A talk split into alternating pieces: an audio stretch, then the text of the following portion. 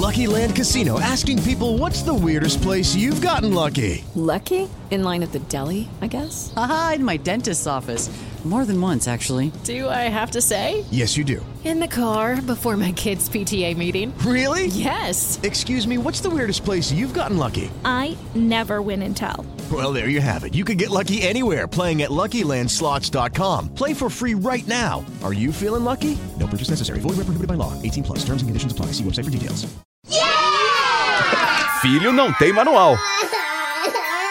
Mas bem que poderia. Manual do Filho, com o psicólogo Tiago Tamborini, especializado em comportamento de crianças e adolescentes. Ai, queridos, que saudades, hein? Nessa pandemia, vocês não tinham esse podcast para ouvir, estavam ficando assim com muitas dúvidas, as aulas para voltar, será que volta, será que não volta, como é que volta? Manual do Filho está de volta aqui para vocês, amores. Terceira temporada, eu, Paulinha Carvalho, com o meu fiel escudeiro, a minha ajuda dos universitários, a minha luz no fim do túnel, Thiago Tamborini. Tudo bom, Thiago? Ei, Paulinha, tudo bem? Que bom, voltamos, hein? Eu já estava aqui com vários pedidos de retorno e vamos combinar que a gente voltou em escala master agora para ninguém reclamar, porque esse primeiro episódio é para detonar a boca do balão, fala a verdade. Fala a verdade que hoje a gente vai ter a companhia de furadeira, matelada, cachorro, criança, não sei o que mais vai acontecer aqui nesse isolamento social. Agora a terceira temporada do Manual do Filho tá realmente maravilhosa. A gente vai ter convidados especiais. Aliás, se você quer recomendar alguém pra gente, você gostaria de ouvir alguém aqui nesse papo, vai lá no Instagram. Eu sou arroba Paulinha Carvalho JP. O Thiago também tá lá, arroba Thiago Tamborini, sem H nos procure na DM, conta seu caso, sua história, seu problema, conta quem é o convidado que você gostaria de receber aqui no nosso Manual do Filho. Hoje Agora eu vou trazer ele. Ele tá ali quietinho para quem tá vendo em imagens, né? Porque nosso podcast também tá lá no canal youtube.com/barra dicas de vida. Estamos com Christian Dunker. Talvez você já siga este homem nas redes sociais e já tenha ouvido as reflexões do psicanalista, professor titular em psicanálise e psicopatologia do Instituto de Psicologia da USP. Bem-vindo, Christian. Oi, Paulinha. Prazer estar com você, com o Tiago, com os ouvintes. E agradeço a oportunidade e a honra de estar aqui com, com essa proposta de vocês tão legal e, e, tão importante. Né? Muito legal. Eu tô, eu tô aqui, na verdade, né, Paulinha, a gente tem sempre segundas intenções, né? Eu tô tendo a chance de trocar uma ideia direta com o Christian, bater um papo aqui. Eu vou te falar um negócio, não é para qualquer um, não. Tô muito feliz, muito bacana. Eu já quero abrir esse papo perguntando o que é que mudou com essa história de atendimento online. Em gravação de podcast online, eu já falei aqui de algumas mudanças, essa nossa sonorização ambiente que é muito maravilhosa. Eu quero saber no atendimento psicanalista é, e psicanalizado. É mais difícil fazer com essa internet que cai? É mais difícil fazer com essa distância? Olha, a gente pode dizer que por uh, alguns aspectos é mais fácil você não tem que sair de casa, pegar trânsito, ficar na, na, na sala de espera, uh, você pode mudar um horário bom com, com grande facilidade, você pode atender em horários e dias que antes você não poderia. Uh, então tem uma, uma acessibilidade que, que aumentou, que fez com que a psicoterapia fosse muito mais acessível a mais pessoas que realmente estavam procurando nesse momento. Né?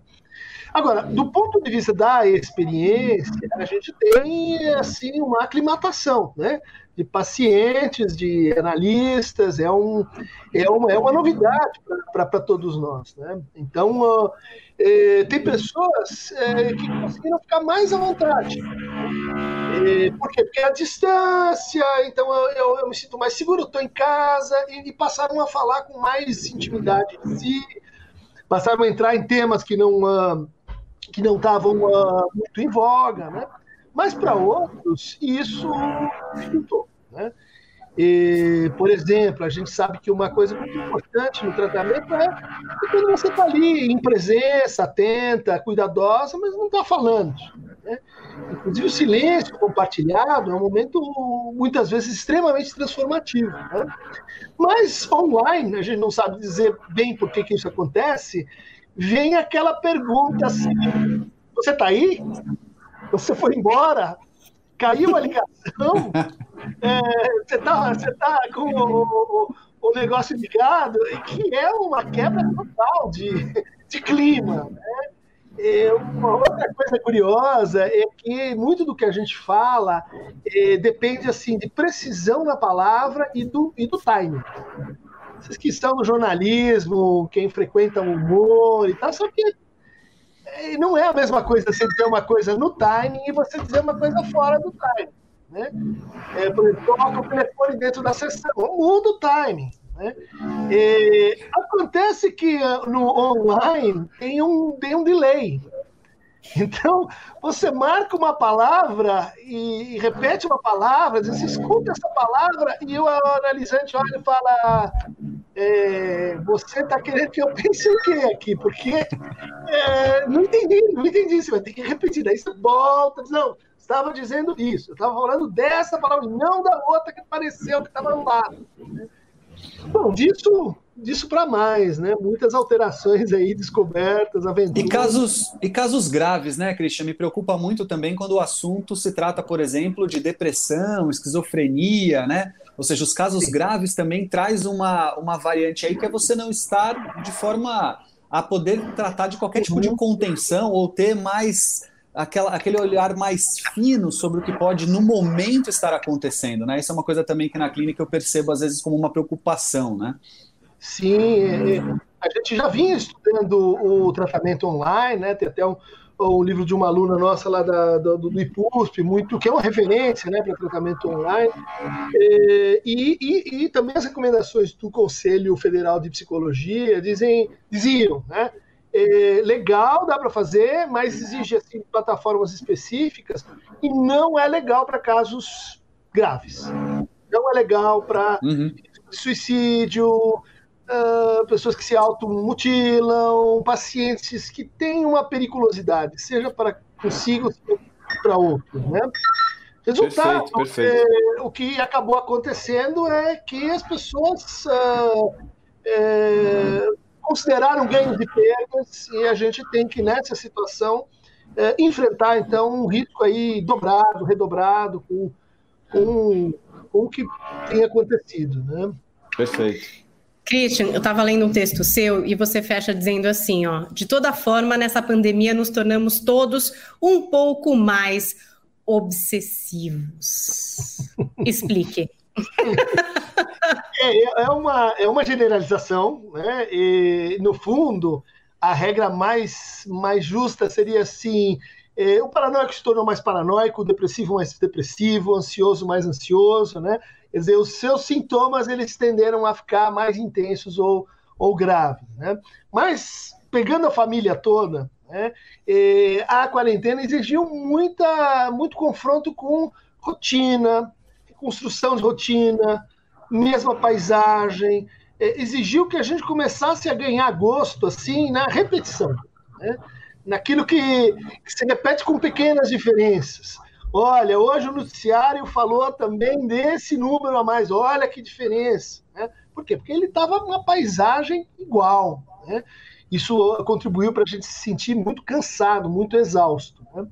E os pacientes obsessivos têm a obsessividade que mora dentro da ela, ela gosta dessa repetição, ela gosta dessa iteração, né? E, outro aspecto é que o, o neurótico obsessivo, não todos, mas muitos têm uma questão com contágio, com contato, com ser assim, é, o veneno entrou em mim, eu mexi Perfeito. numa que é suja, fiquei contaminado, vamos chamar assim. Complexo de contaminação já vem no pacote do neurótico obsessivo. Com essa experiência, todos nós estamos, enfim, às voltas com os nossos complexos de contaminação, né? E, e, ficou, né? Eu sinto. O Paulinho, acho que seu microfone está aberto, porque a gente está ouvindo o. Tá ouvindo aí o. Tá aberto agora. Agora fechou. Aberto. Fechou, fechou.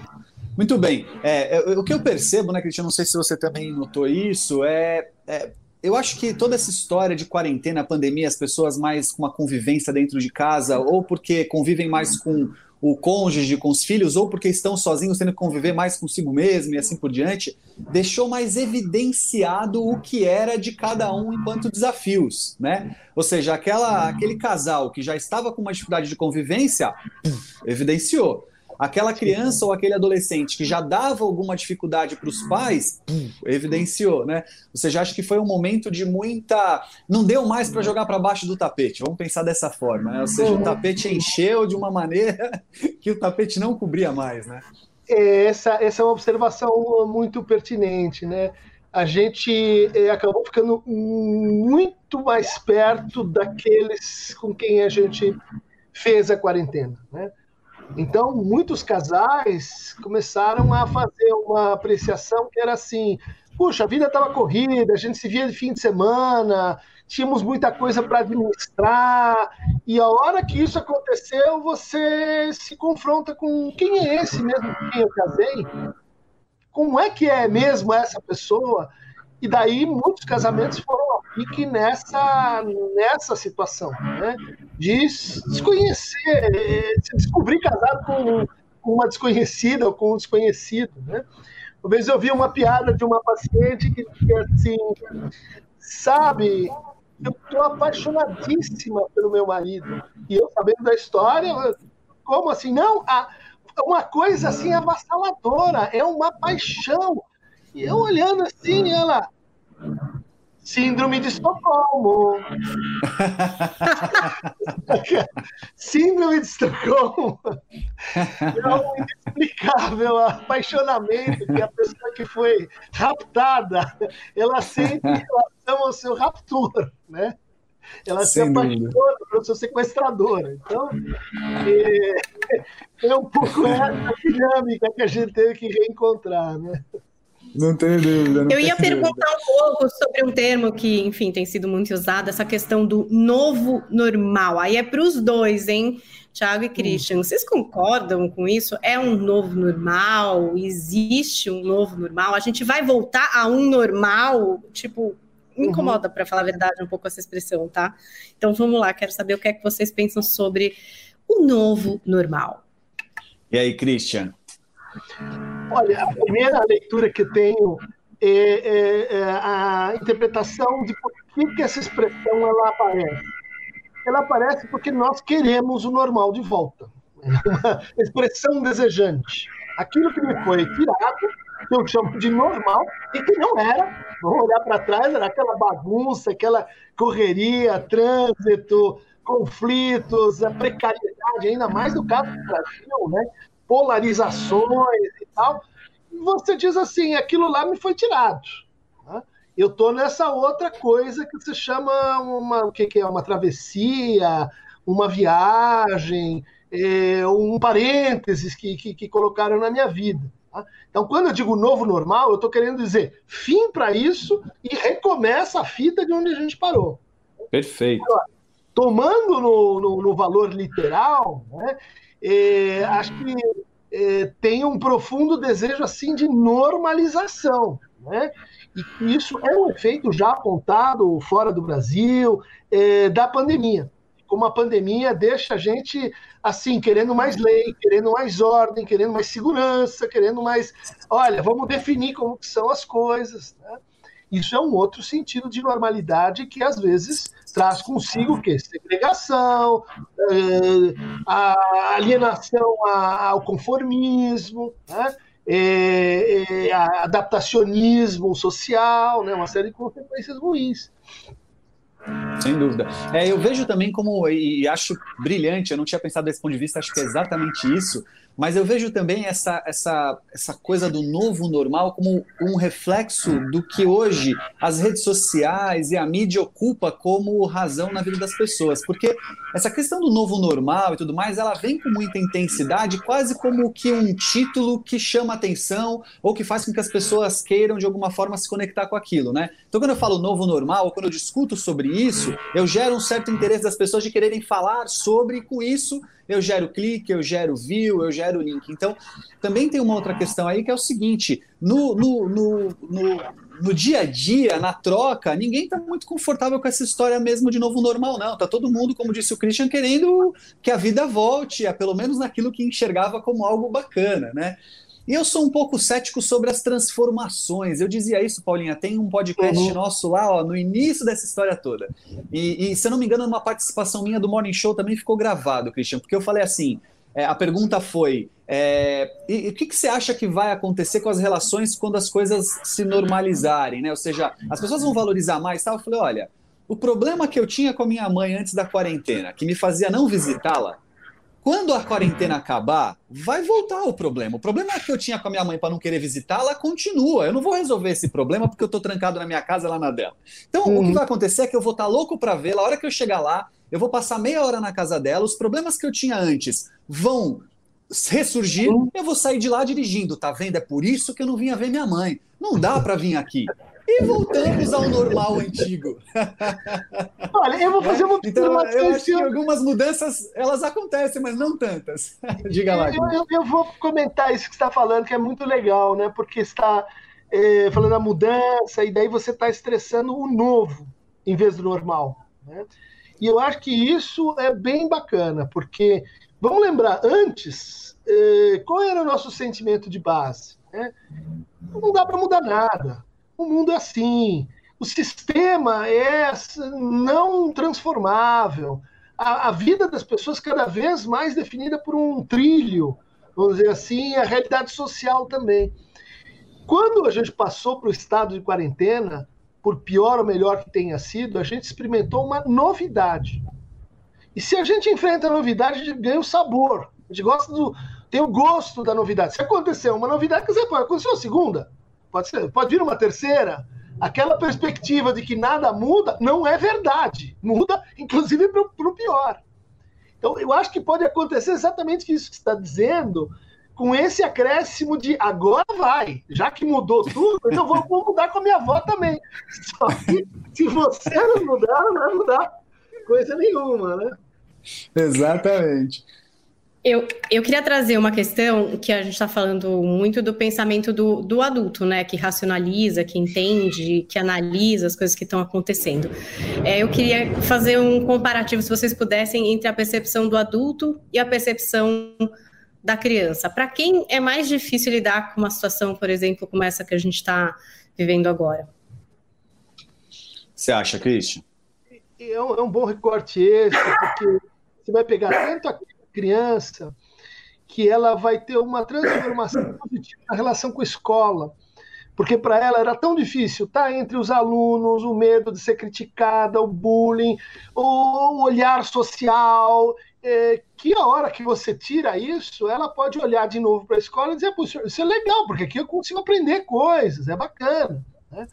Agora, uh, você vai pegar uma criança pequena, cinco, quatro, seis anos, não tem tela que substitua.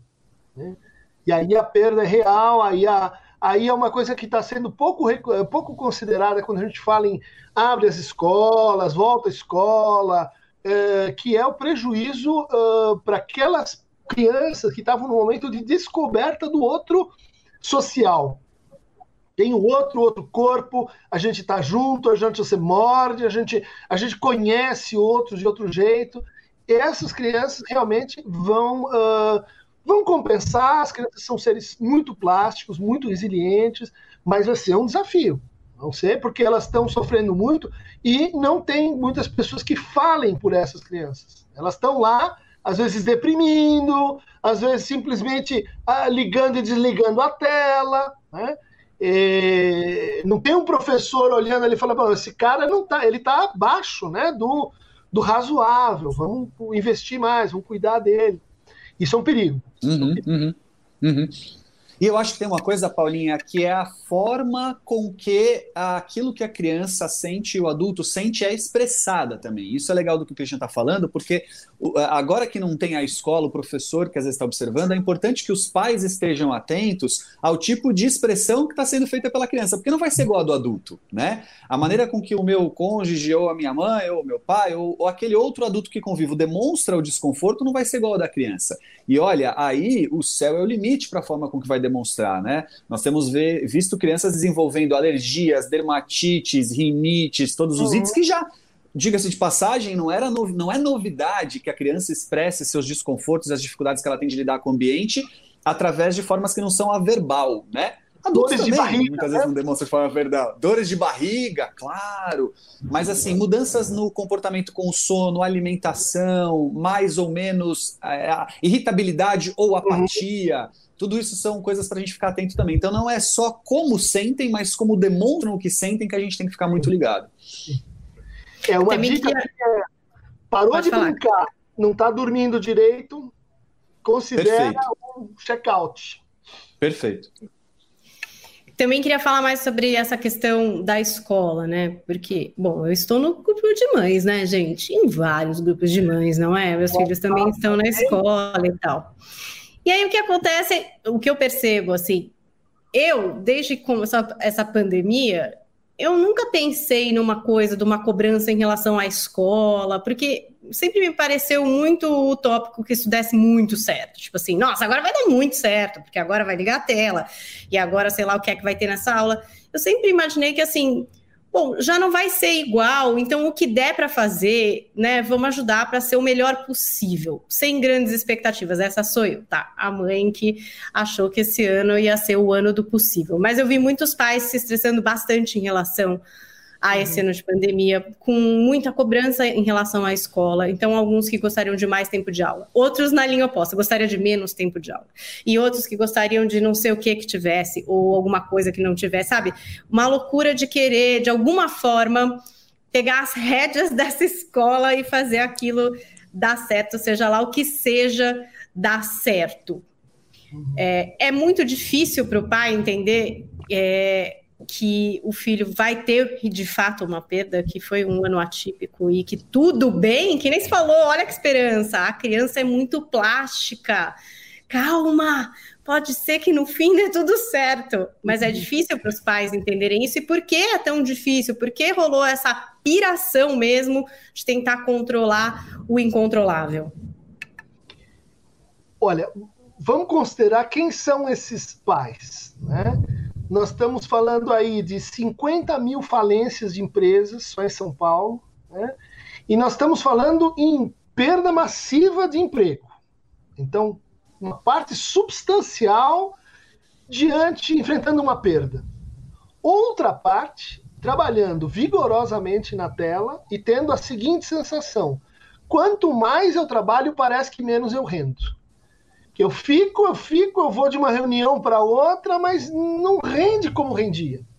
Ou seja, pelos dois lados, é um sentimento de que eu estou perdendo.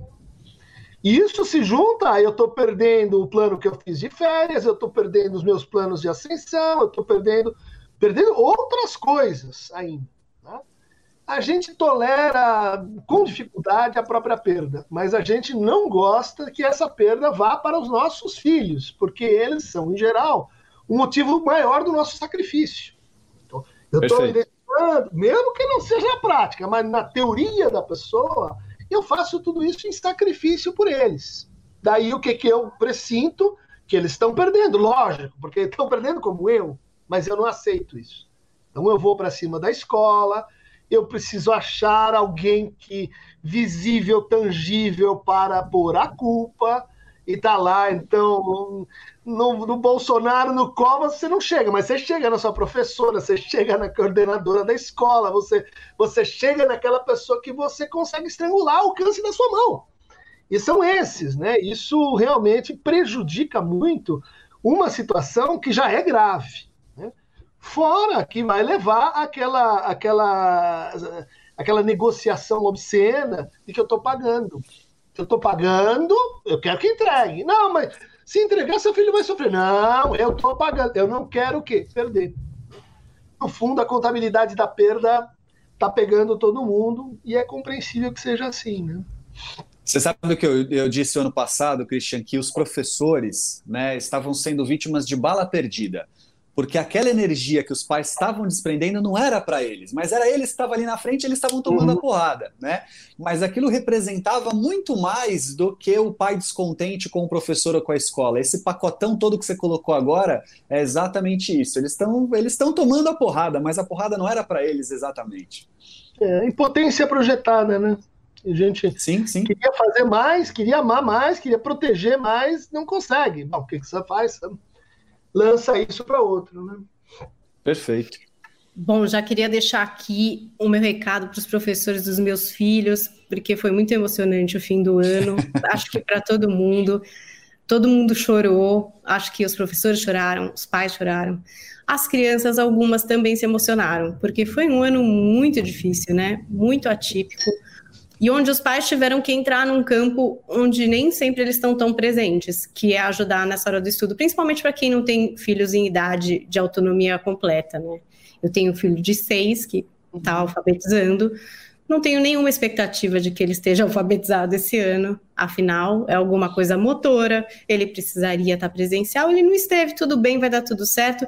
E o meu filho de nove anos estava quase ali na autonomia, né? Mas não que eu tive que acompanhar diariamente. Um beijo para esses professores maravilhosos, mas não foi fácil também para os pais ocuparem esse lugar, né? Esse lugar que é um lugar da escola. Isso foi difícil. A gente teve, eu sei que o Thiago teve, né? Muita conversa aí sobre isso, sobre ocupar esse lugar sabe, das contas que a gente nem sabe mais fazer, do Rio São Francisco, que agora eu estou tão próxima, da plantação de soja no Cerrado, que para mim virou uma questão muito importante. Foi um lugar novo e difícil, hein? Eu passei por muitas brigas por aqui, não sei como foi no consultório de vocês. Olha, nesse ponto a gente teve uma, uma um, recepção bífida, um, dupla. E, por um lado, escolas mais comunitárias que parece ser o caso pelo que você descreveu, elas tenderam a, a tomar a pandemia como assim, nós estamos sofrendo juntos e vamos enfrentar isso juntos. Então está todo mundo vulnerável e se a gente não der as mãos, vai ficar ruim para todo mundo. Né? Então a, as escolas elas a, funcionaram como agentes de recomposição, de proteção, como agentes de resiliência. Outras escolas, eu vou chamar assim, escolas mais institucionais, onde é cada um por si, a norma é essa, todo mundo diante da lei é igual, produção tem que continuar, e isso também se prolongou para as universidades, aí a coisa pegou feio, né? Porque aí eh, você teve evasão de monte, desescolarização, você eh, teve um fenômeno eh, que é assim, de começar a perceber que a, a aula online não é a aula não, presencial, que não vai dar homeschooling, que não, não tem jeito, que você pode fazer ensino híbrido, que compensa um pouco, mas um não substitui o outro. E aí o garoto, aí o adolescente, aí o jovem ficou realmente sozinho. Ele, a tela, e o destino foi baixar a câmera e, e, e desligar a sua relação com o saber, né? infelizmente. Pois é. Isso, evidenciou também. É... Fala, Tiago. É, isso, isso evidenciou também a importância deste convívio, desse contato ao vivo e sala de aula, né? A gente falou muito disso ao longo do ano, eu estou só aqui revendo essa, revisitando esse conceito que é, foi uma evidência mesmo, que era durante muito, muito, eu diria assim, olha, os últimos 10 anos houve um, um aumento muito forte da descredibilidade sobre o papel do professor uhum. na sala de aula. A questão de que ah, esses alunos já nascem com a tecnologia do. O próprio professor né, se questionava: eu não acompanho essa tecnologia, eu não consigo ir no mesmo ritmo tal. E nós percebemos que, primeiro, os professores estavam errados porque acompanham sim, eles muito rapidamente, claro que sem grau de comparação, mas deram conta do recado de do dia para o outro estava na frente de uma câmera, do dia para o outro deixaram de ser atores de palco, de teatro, passaram a ser atores de cinema, né? E isso não, não é muito diferente, é muito difícil, né? E ao mesmo tempo ficou evidente para os alunos, para os pais, ou pelo menos para aqueles que puderam ter um olhar mais crítico sobre o assunto, de que o papel do professor não é substituível, substituível não. Né? É necessário mesmo que tenha, óbvio, o híbrido está aí, acho que ele vai veio para ficar, a gente vai ter a tecnologia a favor e, e que bom que ela está aí também. Mas é o seguinte: o professor é soberano sobre essa história e ficou evidenciado isso ano passado. Principalmente é, quando a gente pensa nas, nas, nas minúcias, na, nos pormenores das coisas que são determinantes. Né? Então, por exemplo, é, a criança ela precisa da interação, ela aprende pela interação. Por isso que o pai não deu conta em casa. Não adianta você, você podia contratar uma professora particular de alfabetização, trazer ela para sua casa todo dia e não seria a mesma coisa. Né? Porque precisa do, do social, né? E aí você vai subindo, você tem um adolescente, por exemplo, que está cheio de outras coisas na cabeça dele e que olhar só para uma tela, estando dentro do próprio quarto, ah, é pedir demais para esse adolescente também, né? Vamos combinar que a influência ali é muito grande de outros estímulos, né? Então é, é, é, assim, eu acho que a gente, se tem algum ganho, um deles é esse, né? O ó, professor, você é fundamental ao vivo. Olha, você, que você falou remete também a uma, a uma coisa que a gente não estava muito é, conta, que é o fato da escola ser o espaço público da criança. Ela não, ali não é família, aí é ela com a, a razão rep, representa o Estado, que é o professor, e numa conversa onde muitas vezes né, os pais não entendem por que, que ele não me fala, não me conta o que está acontecendo, os detalhes, quando chega em mim já é encrenca. Por quê? Porque na medida que a gente vai se tornando sujeito, a gente vai cultivando esse espaço. Muitas vezes, durante a quarentena, isso foi é, até estimulado, às vezes pela escola, isso foi desrespeitado. Então vai lá, entra na aula, vê como o professor está falando, tem opinião, se mete, ou então tem que fazer a, a, a, lição junto. Sim, foi necessário porque muitos não conseguiam fazer frente à demanda tecnológica. Mas esse aspecto de, olha, aqui é o trabalho do pai, você vem brincar e conhecer e depois você vai para o seu, e ele muitas vezes virou confusão, isso, isso não é legal. Isso é parte da Quer dizer que a escolarização não tem fronteira? Ah, então eu posso também em qualquer lugar, né? Não é bem é assim. É curioso essa parte aí dessa vivência social na escola, né? Uma vez eu fui numa reunião e aí, enfim, estávamos falando da personalidade do meu filho, aí a coordenadora falou assim: engraçado, na escola ele ocupa outro lugar. Porque uhum. na escola, claro. ele já estava ali numa outra posição. Eu falei, que ótimo, então, que bom. Que bom que ele não ocupa esse lugar parecido, parecido com a minha casa. E na escola estava até mais adulto, até gostei. Falei, quero levar esse para minha casa. Esse adultinho aqui eu quero para lá. Mas é muito curioso, porque de fato, eles, né, estando em casa, né, tá 100% vivendo esse papel que é em casa, sem ter esse outro contato, essa outra postura e deve fazer uma falta gigante, né? Eu estou retomando agora o trabalho, enfim, distanciamento social e tal, e está sendo importante para mim. Aí até queria entrar numa questão que é essa das mulheres que se sentiram mais pressionadas, mais sobrecarregadas e que, assim, gente, não tô culpando maridos, não é nada disso, mas a mulher tem uma carga mental que não sai de dentro da gente, não ajuda que tire isso da nossa cabeça e não dá nem para explicar o que é. Às vezes eu falo meu marido, vou explicar aqui o que está acontecendo. Você está pensando num jantar? Eu não. Estou pensando numa lista de compras, numa limpeza da pia. Estou pensando numa coisa que acontece amanhã e na semana o café da manhã, incluindo mais sete mil coisas que eu não sei nem te dizer o que são. Essa é a minha cabeça. E ele fica com aquela cara tipo, gente, socorro, coitada de você. Mas é isso. E eu acho que na pandemia isso evidenciou, né? Isso gritou a classe média que tem ajuda em casa, deixou de ter. O trabalho, como você estava dizendo, tomou o dia inteiro pela tela, não acabava jamais, né? Tipo, das seis da manhã à meia-noite, você WhatsApp. Fala, reunião. Não tem hora, tá em casa, pô, pode falar uhum. a hora que quiser. E as mulheres mais pressionadas. Por que, Deus? Quando isso vai acabar? É, eu, eu, vou tentar descrever né, esse fenômeno que eu acho que ele se tornou mais visível. Mais visível. Ele, ele assumiu uma outra dimensão, acho que, na vida dos casais. Né? Porque porque o marido começa a ver a complexidade que é um sistema de compras, retirada de lixo, fluxo de detergente e a participar um pouco mais. Mas o que está falando é diferente disso. Né? É, esse sentido de responsabilidade, de que alguém tem que pensar, decidir e prever. E esse alguém sou eu. Né?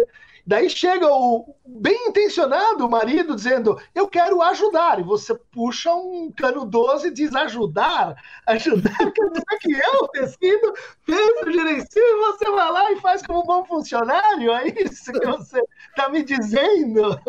Por quê? Porque a, a, ideia é que eu não, eu, eu não sou exatamente o, o gerente, né? eu não sou exatamente o diretor dessa empresa. Daí tem outro lado também que é, tá bom, vamos ajudar, né? O cara vai lavar os pratos e não é assim que faz, o escorredor não funciona, desse jeito você molha a cozinha, sai tudo errado, né? Daí a, pessoa dividir a carga mental é, é também, é, vamos dizer assim, fazer o sistema funcionar pior primeiro, para depois ele melhorar, né? Porque a gente vai ter que discutir com calma e, e vai ser longo e a lista não vai ficar pronta para amanhã ou não vai sair tão perfeita como saía antes. Né? Muitos casais conseguiram fazer esse bate-volta, outros foram para o clinch, né? E aí nessa hora que a gente percebe o quanto que é, aquilo que antes ia para debaixo do tapete no ano passado foi muito difícil fazer, porque antes você tinha alguém que ajudava né, como uhum. funcionária, você tinha ali o filho que ia para a escola, então tinha uma carga diferente dentro de casa tal, e você percebia que o seu marido não era exatamente o parceiro que você queria nesse sentido, mas a vida conseguia seguir, uhum. né? Agora, a hora que foi tudo... É, né? Não deveria ser assim. Bem intencionado às vezes. Né? Às vezes ainda e... Exatamente, aí piorou, né? Aí, é isso que eu tô falando do bom exemplo, né? Se a gente citar uhum. um mau exemplo, aí fica pior ainda. Sim. Mas é, eu acho que é, do que eu pude observar aqui, aí a gente volta para a questão quando a gente fala das crianças, né? E vou incluir os adolescentes, né? Isso é um fator importante também. Acho que essas crianças e adolescentes não tiveram que lidar só com os fantasmas que envolviam estar sem escola é, aula online e os medos sobre contaminação e afins. Eles tiveram que lidar também com muitos desentendimentos e, e conflitos, confrontos que seus pais geravam a partir disso, né? Então eu vi uhum. dentro dos meus pacientes, boa parte de novas demandas vieram dos atritos que os pais criaram entre si, né? Vendo pais brigarem mais, vendo muitas vezes agressões verbais intensas, quando não físicas, né? Isso aí, Tiago, a gente não tem a menor ideia da fatura feminicídio, violência doméstica, pessoas que passaram aí essa temporada uh, debaixo de humilhação e de, e de vão ser sequelas que agora não dá nem para ver. Né? É, Perfeito. Pais que maltratam seus filhos e que agora não tem escola. No conselho tutelar, vizinho, realmente a gente está assim uh, preocupado com o que vai vir a hora que abrir a cortina. Assustador, né? Até eu, eu costumo dizer o seguinte, né? Tem pai e mãe, né? Preocupado, por exemplo, que o filho não está indo para a escola, não está alfabetizando, não está não sei o quê, mas não está preocupado que naquele mesmo dia, 10 minutos atrás, teve um confronto, uma briga com o seu cônjuge de xingamentos, de agressões, e que gerou nessa criança ou nesse adolescente muito mais angústia e muito mais problemas a respeito de estar trancado em casa do que o fato de estar sem aquele conteúdo acadêmico. Né? Então, se é para se preocupar, que possamos nos preocupar com muita coisa além do que a falta do conteúdo acadêmico. A gente precisa olhar para isso. Queria trazer um outro assunto. A gente falou aí desses relacionamentos abusivos, violência e tal, mas vamos imaginar com a participação da furadeira aqui do meu vizinho. Paulinha, casais... você está fechando o microfone, a gente ainda ouve a furadeira. Você vê que Quando a furadeira ela a ultrapassa a internet, gente. Eu não sei nem o que fazer. Tá a gente vai chegar junto numa hora. A gente vai chegar.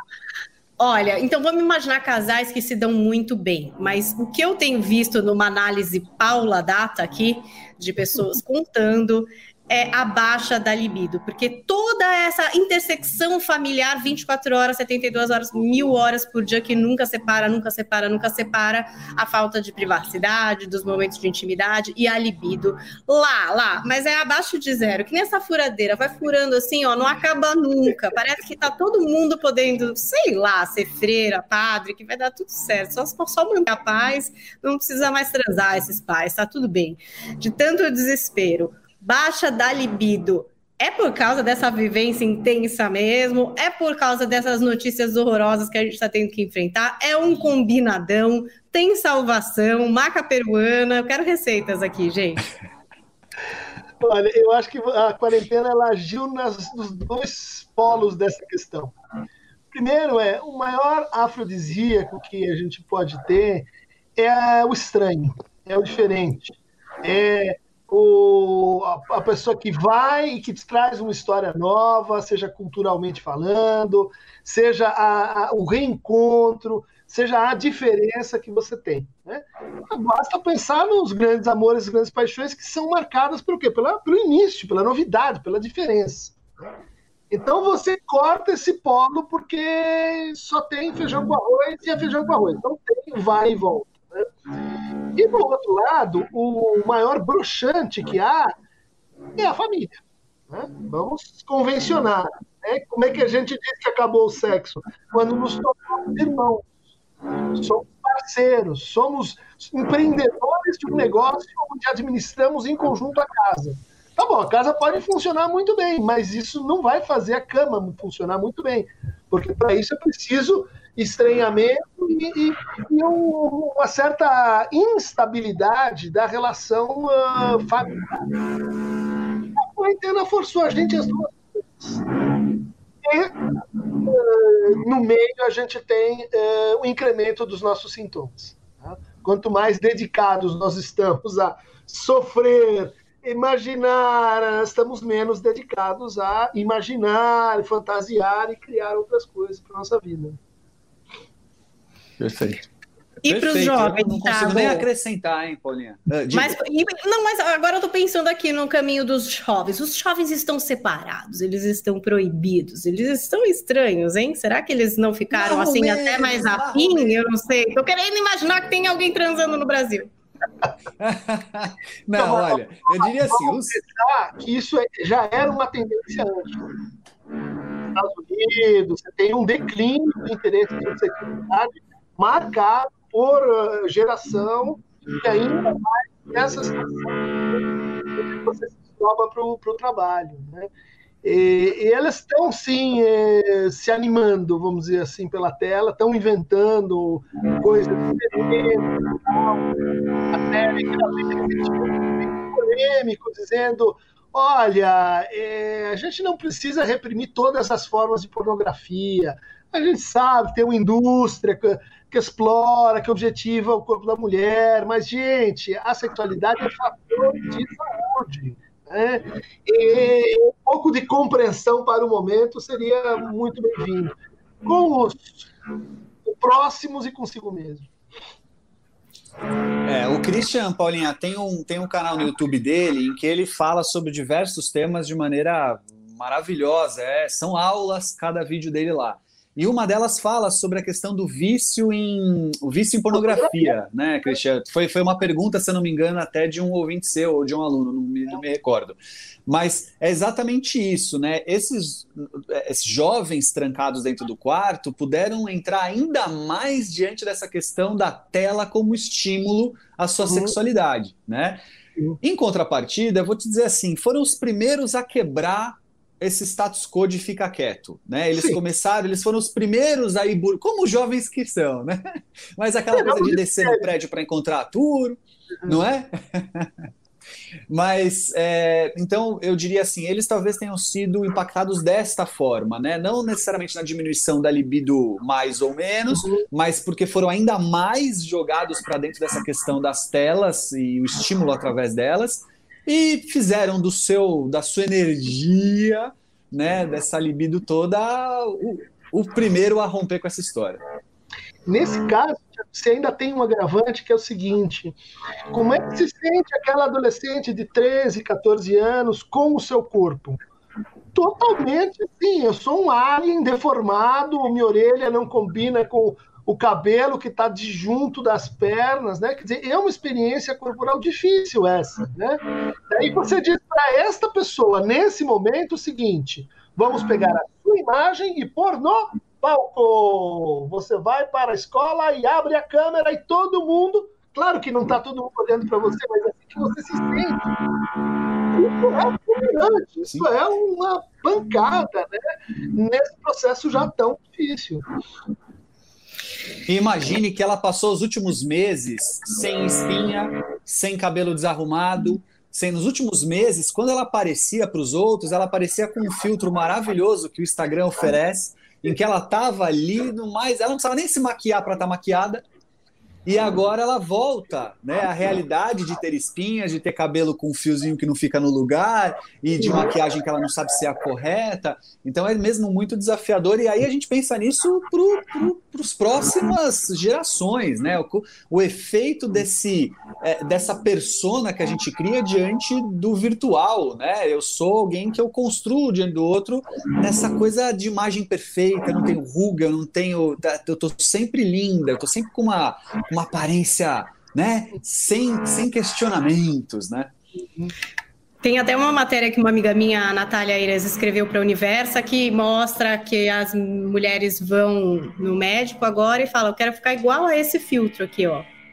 Será que dá para fazer assim? Qual é esse filtro? Eu gostaria do meu nariz assim, lá, lá, lá, lá, lá, lá. É meio triste, né? Sou um pouco contra usar filtro no Instagram. Eu acho que projeta uma coisa que você não é. As pessoas depois até se assustam quando te contam. Meu Deus, você não é nem daquele jeito lá. Bom, não, amor, era um filtro. Sou meio cética. Acho que filtro só com orelha de gato, aí todo mundo sabe que não é você talvez. Isso era exclusividade, isso era exclusividade da televisão, né? A televisão fazia isso. Se às vezes uhum. encontrava um ator famoso, uma atriz famosa, e falava assim: nossa, ela tem a pele diferente, esse cabelo não é assim, não, né? Hoje isso veio para casa de todos nós, então estão todos vivendo essa questão de se apresentar para o mundo sempre nesse lugar de uma máscara, né? Que a gente está chamando de filtro. É, isso é, um, é uma agudização num processo que a gente vem chamando de descompressão narcísica. Né? Vale para o filtro, mas ele vale para a rede social e para a linguagem digital como um todo. Né? Que é essa ideia de que você vai construindo e que você é senhor daquela imagem, que é uma imagem que você constrói quando você fala, quando você faz no WhatsApp, claro, também quando tira a foto no Instagram, mas é essa persona, essa máscara, né, é, que você vai construindo e que você vai ajustando, só que uma hora você sai disso e vai para dentro de uma sala de aula que acontece? Você leva essa máscara. Você chega lá, você não consegue falar, porque você só sabe escrever. Aquilo que você fala parece horrível, totalmente inadequado, porque você está comparando com aquilo que você criou. Os outros parecem uma, uma revoada de corvos querendo te abater. Você não se abre, não tem intimidade e permanece o tempo todo uh, em estado de déficit e inadequação. Isso já vinha. Agora, mais quarentena e mais filtro uh, vai piorar. Perfeito. Eu ia perguntar um pouco para a gente fechar nossa conversa, que poderia ser infinita, mas infelizmente não é, não é. E temos que finalizar aqui o podcast a respeito dessa volta, essa retomada diante de tantas incertezas, né? Tudo bem, agora temos aí uma vacina, talvez outras, o início de um processo de vacinação, mas essa expectativa de pelo menos um ou dois anos é, de muitos cuidados, de distanciamento social, de uso de máscaras, essa vontade que eu acho que, enfim, os pais têm, os professores têm, os alunos precisam da retomada das aulas, mas mediante há muitas incertezas, né? Como será que vai ser? Será que aumenta os casos? Não aumenta? Será que fecha a escola? Vai ter caso na escola? Como que vai ser? É híbrido? É presencial? Enfim, e quem também está retornando para o trabalho, tem algumas pessoas já retornando, o número de casos sobe e você retorna para o trabalho. Tipo, gente, como assim? É muita incerteza, né? Mas existe essa onda, essa coisa incontrolável dessa retomada, porque afinal a gente já está quase um ano, né, num processo de dúvidas e de fechamento, e de fechamento está muito difícil realmente continuar assim. Como é que a gente retoma diante de incerteza? Tiago, vai uma lá. Olha, eu tenho, eu tenho falado muito sobre isso porque a principal pergunta, Paulinha, que a gente recebe quando está com escolas, né? Seja por conta dos professores ou das famílias, né? E eu digo que uma das saídas é a gente olhar para as certezas que tem. Ou seja, quando a gente tem muita incerteza, tenta focar nas certezas que você tem, porque a incerteza por si só ela é uma geradora de angústia, de ansiedade, de medo, né? O cérebro e aí não é, não é só psicologia não, neurociência, vai, ou seja, o cérebro precisa de resposta, ele está o tempo inteiro buscando resposta, né? E aí, a partir do momento que ele não tem, ele vai automaticamente ficar ansioso, angustiado, amedrontado. Eu dou um exemplo bem bobinho porque aí a gente bota esse exemplo potencializado a 3 milhões e a gente entende o que está acontecendo, né? Então é aniversário de casamento entre eu e minha esposa. E aí eu decidi que eu vou levá-la para jantar. E aí, no meio do caminho, eu tô dentro do carro já, ambos produzidos, felizes, empolgados com aquele momento de comemoração. E no caminho, indo, eu penso: hoje é segunda-feira, tem muito restaurante que não abre segunda-feira. Será que está aberto? Eu gerei uma incerteza. Essa incerteza automaticamente vai gerar ansiedade. Né? Eu vou ficar ansioso, meu Deus, tá aberto ou não tá aberto? E agora? Essa ansiedade vai gerar uma angústia do tipo, o que eu faço? Como é que eu resolvo isso? Ligo, não ligo? Aviso, para ela que eu pensei nisso? Poxa, mas caramba, vou, vou transmitir para ela também uma preocupação, né? E aí, automaticamente, tenho que lidar com essa incerteza dessa forma mais uh, uh, difícil. É claro que numa questão como essa, eu vou ligar, eu vou chegar, vou ver que tá fechado, eu vou para outro e vai resolver. Agora, coloca no lugar o medo da morte, uma contaminação inesperada. Um... É óbvio que o meu cérebro vai pirar. Então, manda ou não meu filho para a escola? Né? Eu, vou eu, como professor da aula, como é que é isso? Eu vou estar tá de. Eu tô, eu, como é que eu não aglomero se eu estou numa sala de aula? Né? E aí o meu cérebro, então, vai o tempo inteiro me bombardear dessa ansiedade, dessa angústia, desse medo que me traz. E aí qual é a tendência? Polarizo. Então, ou eu vou dizer, Imagina, tem que ir mesmo, é isso aí. Não, eu tenho mais é medo, não sei o que, não sei lá, do que disso. Mata, mata mais raio do que. É, as crianças morrem mais de raio no mundo do que de coronavírus.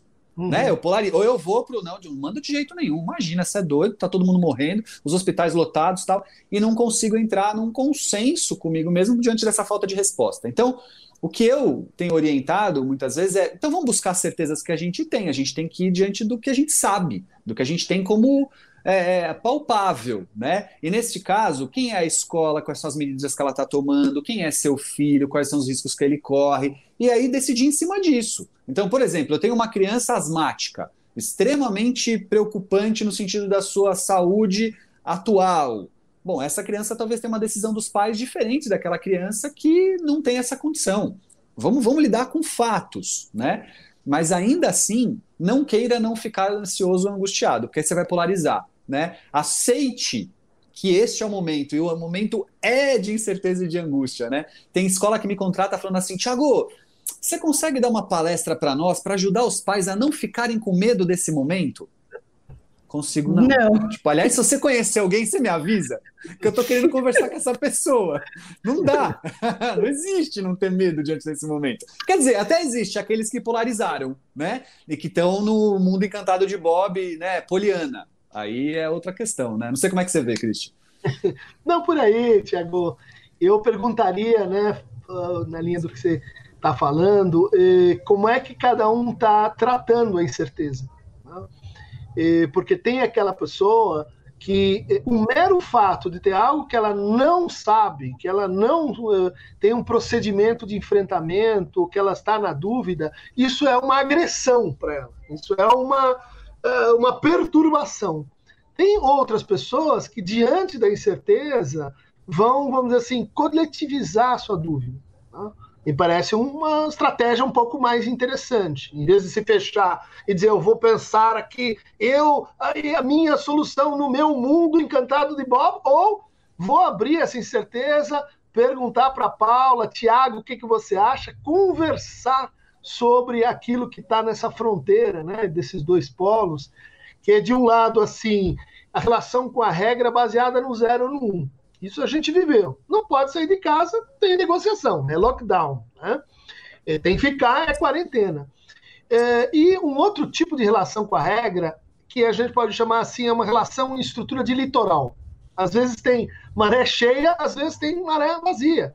Às vezes tem esse caso, tem outro caso. Tem que você não consegue operar com uma regra bem delimitada e bem definida. Né? Então, aquele que não está corroído pela incerteza, o que, que ele quer? Ele quer regra. Né? Me dá uma regra pelo seguinte: tem que ser uma só. O tratamento para isso é: tem situações onde a regra tem que ser tratada com indeterminação. Ela existe, mas nós, no fundo, estamos produzindo ela juntos. Nós estamos fazendo ela juntos, nós estamos consensuando ela como um trabalho coletivo. Isso faltou muito nas festas, né? E acho que foi um fracasso da divulgação científica, da, da intervenção que a gente queria transmitir para as pessoas, né? Que olha, vai precisar falar muito dentro da família. Não adianta a gente dizer a regra aqui é que a gente se reúne desde 1900, 1518 na casa da vovó, porque agora é outro caso, então a gente tem que combinar risco com prudência, tem que pensar junto. Muitas pessoas, muitas famílias não conseguiram fazer isso, não se propuseram a fazer isso. Às vezes basta ter uma pessoa que diz: Ah, eu não vou entrar nessa, não quero falar, e eu vou. Isso destrói muito esse pensamento coletivo, e agora a gente está colhendo os efeitos. Né? Essa ascensão no número de mortes, da, da segunda curva. Então, espero que agora a gente consiga dizer incerteza a gente enfrenta com prudência, não com não sei, não sei, deu a louca, vou pro meio da rua e tiro a máscara. Não é assim. Perfeito. Até porque a prudência eu acho que é esse meio do caminho, né? É esse é. não polarizar. A prudência é aquele que olha para as possibilidades e entende o que ele vê daquilo, né? O que ele pode compartilhar daquilo, olhando para, no plural, os fatores que ele pode avaliar, né? Eu acho que a gente cada vez mais, principalmente com o advento dessa história de redes sociais, essa maneira com que a tecnologia vem sendo usada, a gente está cada vez mais perdendo a oportunidade de exercer olhar crítico sobre as coisas. A gente Sim. passa a cada vez mais ter pronto uma resposta, Sim. cada vez mais presos a título, né? O título é quem determina o que está sendo, o que está sendo interpretado, e com isso cometemos erros gritantes. Queria agradecer o Christian por essa conversa maravilhosa. Christian Dunker, psicanalista, professor titular em psicanálise e psicopatologia do Instituto de Psicologia da USP, Tá aqui o arroba dele, você que acompanhou a nossa live. Se você não acompanhou, eu vou te falar qual é. Arroba Cris Dunker. Cris com C-H-R-S, Dunker D-U-N-K-E-R. Você que está acompanhando o nosso podcast, se chegou pela primeira vez, eu sei, está até agora ouvindo, você quer se inscrever para não perder os nossos próximos episódios dessa terceira temporada do Manual do Filho. Muito obrigada, Christian, foi incrível. Olha, Christian com boa. livros assim, Christian com livros maravilhosos. Eu aconselho você que ouviu, que gostou do papo, que não, porque o Christian se apresenta sozinho, porque a gente já conhece muito o Christian, né? Mas você que por algum motivo esteja conhecendo o Christian agora, foi apresentado a ele nesse momento, vale a pena, porque assim, você vai primeiro se deliciar com o conteúdo dele online aí, porque tem muita coisa bacana. É, e depois, eu adoraria estar conhecendo o Christian agora só para poder ter tudo isso de novidade. Sabe quando Mas você descobre uma Netflix nova? Imagina uma Netflix. Não, lembra? Imagina uma Netflix nova, assim, que você tem tudo lá dentro para ouvir de novo. É mais ou menos Dunkerflix. lá, ele já faz. Não, delícia, o canal ali é muito bom. E os livros, assim, vale a pena porque realmente é, é, são, são momentos ímpares de conhecimento que a gente tem com o Christian. Obrigado, obrigado pela sua disponibilidade. Vale a pena dizer para quem aí nos ouve que o Christian foi de bate pronto, assim, a primeira troca de ideias e mensagens, ele falou, tô dentro, então, de uma generosidade incrível, foi muito bacana. Obrigado mesmo, viu, Christian? Não, curto muito vocês e, e não é da boca para fora, eu acho que eh, quem eh, gramou durante esse ano no podcast, na, na informação mesmo, qualificada, para as pessoas que estavam dentro de casa, os jornalistas, né? Todo mundo fala é, e, e, é verdade do, do, do pessoal que está nos convidários, o pessoal de saúde que realmente está numa dedicação aí muito forte. Mas na segunda linha põe os jornalistas que fizeram aí um trabalho de orientação, de reflexão coletiva, de uh, ajuda para as pessoas suportarem isso, como vocês, né? É, digno de nota eu acho que fez toda a diferença no momento em que nós fomos para uma, uma forma de vida parecida com uma guerra. Né? E vocês, com as provisões psíquicas lançadas uh, por paraquedas para as pessoas aí nas ondas do rádio, fizeram o seu trabalho. Sem dúvida, obrigado. Em livro, quentinho, saindo. Hoje recebi Oba. meu neoliberalismo como gestão é o trabalho da gente lá no Laboratório de Teoria Social, Filosofia e Psicanálise da USP, com o Vladimir Safat e o Nelson da Silva Júnior. Tá aí hoje nas bancas. Ô, ô, ô, Christian, fala de novo o nome do livro. É, cortou um pouquinho, é. É Neoliberalismo como Gestão do Sofrimento Psíquico. É uma crítica do nosso modo de trabalhar, né? Esse modo infinito, né? De explorar o sofrimento das pessoas para aumentar a produtividade delas, né?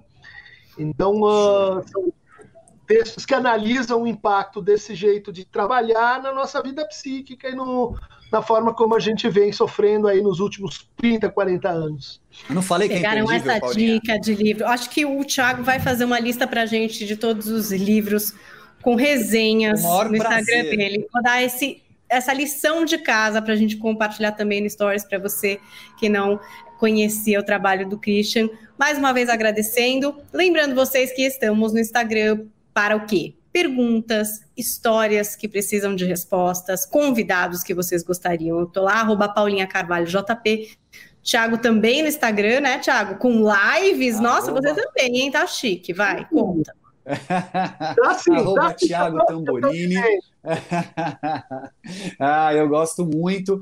É, acho que foi um momento mesmo da gente poder colocar o nosso conhecimento a favor de tantas pessoas que precisavam ter essa troca e é muito gostoso imaginar que a gente pode trazer momentos de reflexão de qualidade, de conteúdo, por isso ter personalidades tão bacanas aí contando, né, trazendo para nós essa referência é muito legal, Christian.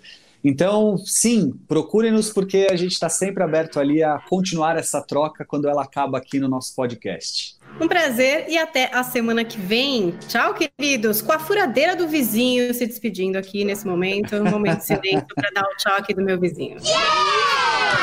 Filho não tem manual. Mas bem que poderia. Manual do Filho, com o psicólogo Tiago Tamborini, especializado em comportamento de crianças e adolescentes.